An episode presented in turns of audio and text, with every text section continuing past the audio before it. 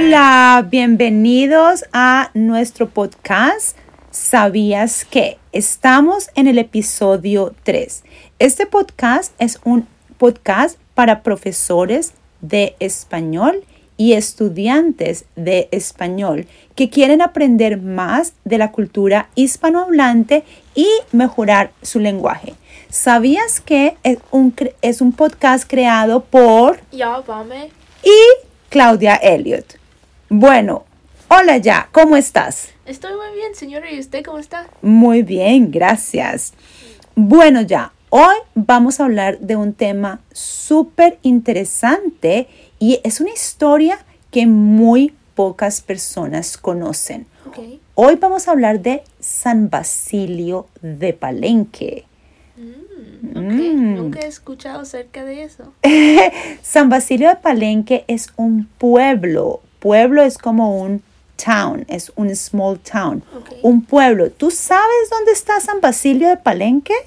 Um, no. No. Ok. ¿Y te imaginas dónde está? Eh, bueno, en Latinoamérica. Está en Latinoamérica y está en Colombia. Ok. Y San Basilio de Palenque está en Colombia, en el norte de Colombia, cerca de una ciudad muy bonita en Colombia que se llama Cartagena. Y Cartagena está en la costa atlántica de Colombia. ok. ¿Ya tú has estado en Cartagena o has visto fotos de Cartagena? Fotos sí, porque una vez ah, vi una serie acerca de Cartagena. Mm, ¿Y te gustó Cartagena? Sí. Oh, Cartagena es una ciudad tan bonita y tiene tanta historia. Sí. Y Cartagena fue una ciudad muy importante en la época de la colonia. Ok. Bueno, pero hoy no quiero hablar de Cartagena. Hoy vamos a hablar de San Basilio de Palenque. Ok. Entonces te voy a contar. A ver. ¿Tú sabías que San Basilio de Palenque es el primer pueblo libre de América? ¿En América Eterna? En América entera es el primer pueblo libre. Wow, no lo sabía. Increíble. ¿Tú te acuerdas cuando eh, se eliminó la esclavitud? Um, en 800 algo. En 1854 en los Estados Unidos. Wow. Y en Colombia fue en 1851. Ok. Pero San Basilio de Palenque fue declarado libre en 1703. Wow. Entonces, antes de todo. Antes de todos, de todos, de todos los otros países y otros territorios. Mm, Qué interesante, ¿no? Sí, claro. Bueno, te voy a contar más. Te voy a contar un poco de la historia de San Basilio de Palenque. Entonces, eh, en la época de la colonia, los españoles traían a los esclavos a Cartagena porque era un puerto en el mar, en la costa atlántica. Y hay un río muy, pero muy grande y muy importante en Colombia que se llama el río Magdalena. Mm, Entonces los españoles tomaban unos barcos, ¿sí? unos barcos, boats, muy grandes con esclavos para transportarlos de Cartagena, que está al norte, hacia Bogotá, el interior, no Bogotá, pero el interior del país. Y un día, un barco tuvo un accidente. Un accidente. ¿Cómo eso? Un, un barco tuvo problemas y el barco se volteó, Oh. se volteó. Y eh, entonces, adivina qué pasó. Un grupo de esclavos escapó. Ah, Sí, Eso es bueno. eso es bueno. Ellos tomaron la oportunidad y ellos escaparon.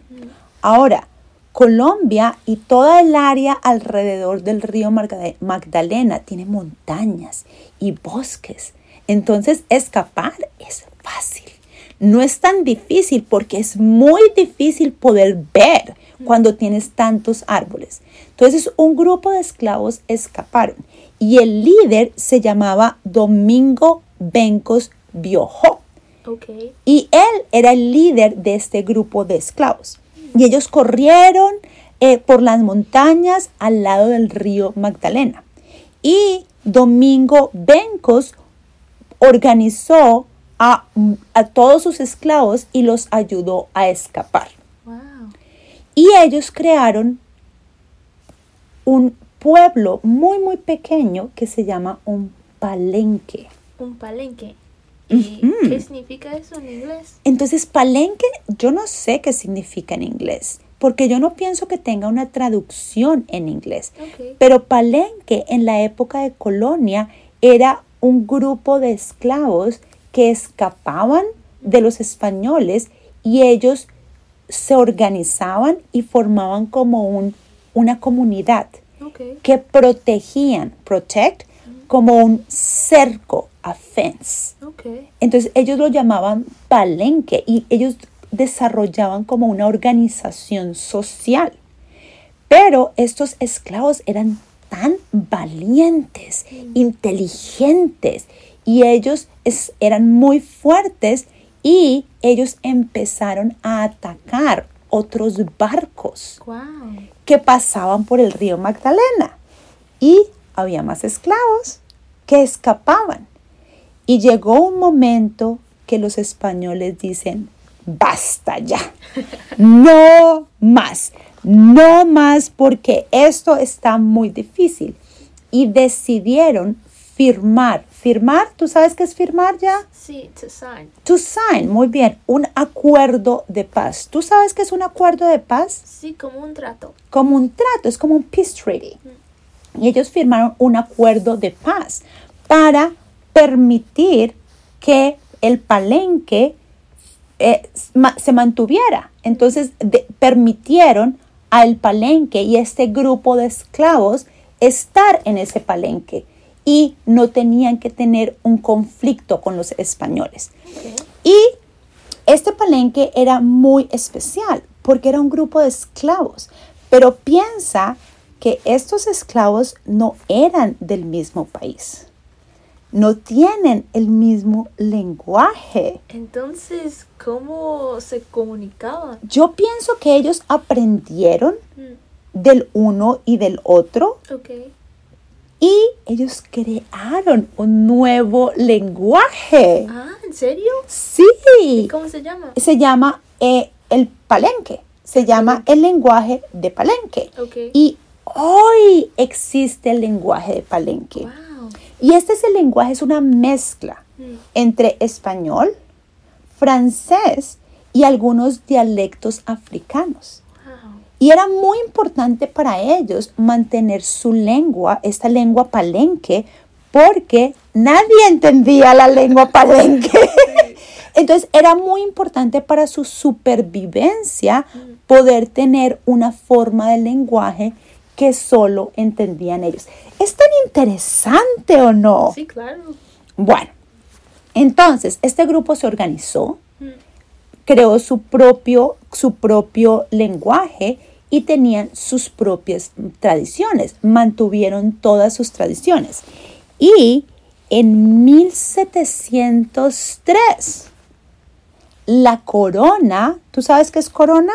Sí, a crown. The Crown, la corona de España declaró San Basilio de Palenque un pueblo libre de la esclavitud.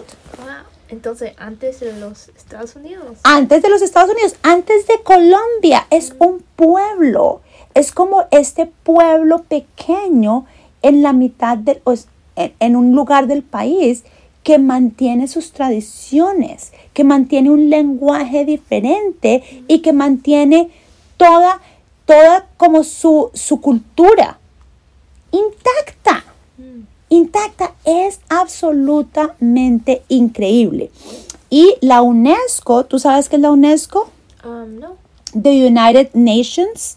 Oh. Eh, la UNE- eh, UNESCO es United, United Nations, pero para educación, ciencia y cultura. Ok. ¿cierto? Entonces se llama UNESCO. La UNESCO declaró San Basilio de Palenque una obra maestra del patrimonio oral e inmaterial de la humanidad.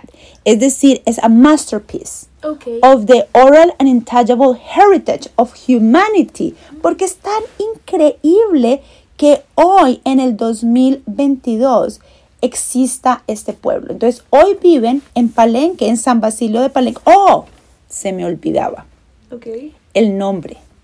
¿Por qué San Basilio de Palenque?